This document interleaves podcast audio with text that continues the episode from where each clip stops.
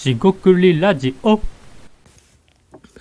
こんばんは。しごくりラジオの大橋です。今回もしごくりラジオを始めていきたいと思います。今回ですね、練習とか準備大事なので、まあ、普段からやりましょうと、えーちょっと自己啓発っぽいですけど、まあそんな話をしていきたいと思います。今回もどうぞよろしくお願いいたします。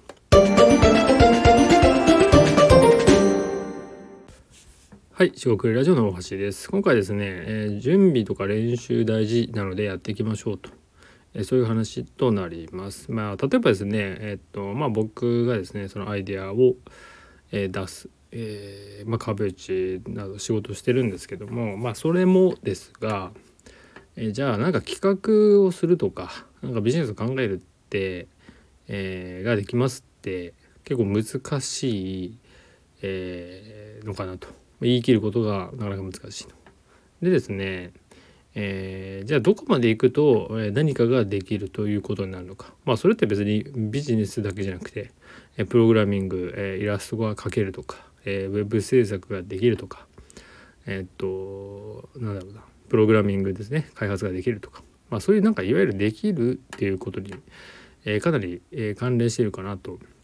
え考えてます。でえー、とある日突然できるようになるわけじゃないのはわかると思うんですが、えーじゃあいつからできるようになるのかっていうと、えこれもまた難しいわけですね。で、えー、とここでですねじゃあ練習とか準備って何かっていうとじゃあ例えばアイデア出していくとまあ普段からアイデアのインプットして、えー少しずつ上達していくことで、えー、上手くなっていく、えーそんな風な、え考え方があるんじゃないかなと、え思ってます。で、えー、と練習とか準備っていうのがえ何かこう本番というか試合というか、えー、と目指すべき何かに対してやるっていうのは分かりやすいですよね資格試験とか受験とか、えー、それこそ就活とかねあ分かりやすいかなと思います。ただですねそれって、えーかなりこう、まあ、特殊といいますか、えー限定的というか次元的というんですか、え限られた、えーもので分かりやすく、えーまあ、パッケージといいますか、ね、えー切り取ると分かりやすいところかなと思います。もっとですね普段のものって分かりにくい、えー先ほど、えー言ったようにですねアイデア出しできるプログラミングできるイラストが描けるって。じゃあそれぞれ何を持ってできるかっていうとこれこれかなり難しいわけですよね。で商売とかビジネスっていうところも成立するって何かっていうとまあ例えばですよ。私とか僕まあ僕から見てですね、えー全然成立してないように見えるとするじゃないですか。でも、えー内実と言いますか実際はですね成り立っていると。えーまあいらんお世話だよっていうことになるんですけどもまあそういうのも結構あるわけですよね。わからないことって結構ある。えーまあ僕もですねそう思われてるかもしれないんですがそういう仕事とかですねビジネスっていうのをこう理解していくっていうのも、まあ、すごく時間がかかりますし、えーできるのかって言われたらうんなんかちょっと難しいなっていうね。いまだに僕も思っているところです。でなんですがまあ例えばアイデア出しってことに関して言ってもいきなりできるようにならないから、まあ、日々日々やっていくしかないと。やっていくっていうのはインプットとして考えてこれどうかっていうのをまあ、えーなんだろうな。まあ本当に、えー野球で言えばこう素振りみたいなイメージで、まあ、基礎練みたいなやつですね、えー練習していくってそれがすごく大事じゃないかなと思うんですよね。でなんでかっていうとそれをしていってじゃあいつ本番とかいつ力発揮するべき時かって分かんないですよね。でチャンスっていうのはですね、えー偶然転がり込んでくるもちろんあるんですが、えーそれやって意識しているからこそできることっていうのがもう本当にですね、えーよく言われてることだと思うんですがあるんですね。なんで日々練習して日々準備しておく必要があると。まあ、いわば、まあ、サッカーとかで言えば、えーベンチ入りしたら、えーすぐに動けるように体を温めておくとかね、えー別にあれもタイミングがあったりして指示とかあるのかもしれないんですがそれを置いといて、え自分でですね何をしていったらいいかっていうのを考えておかないと言われてすぐ「はいやって」って言われてできると思いますか？できないですよね。で僕もできないですよね。なんで普段からの準備練習っていうのをこう、まあ、おろそかと言いますかなんだろうな、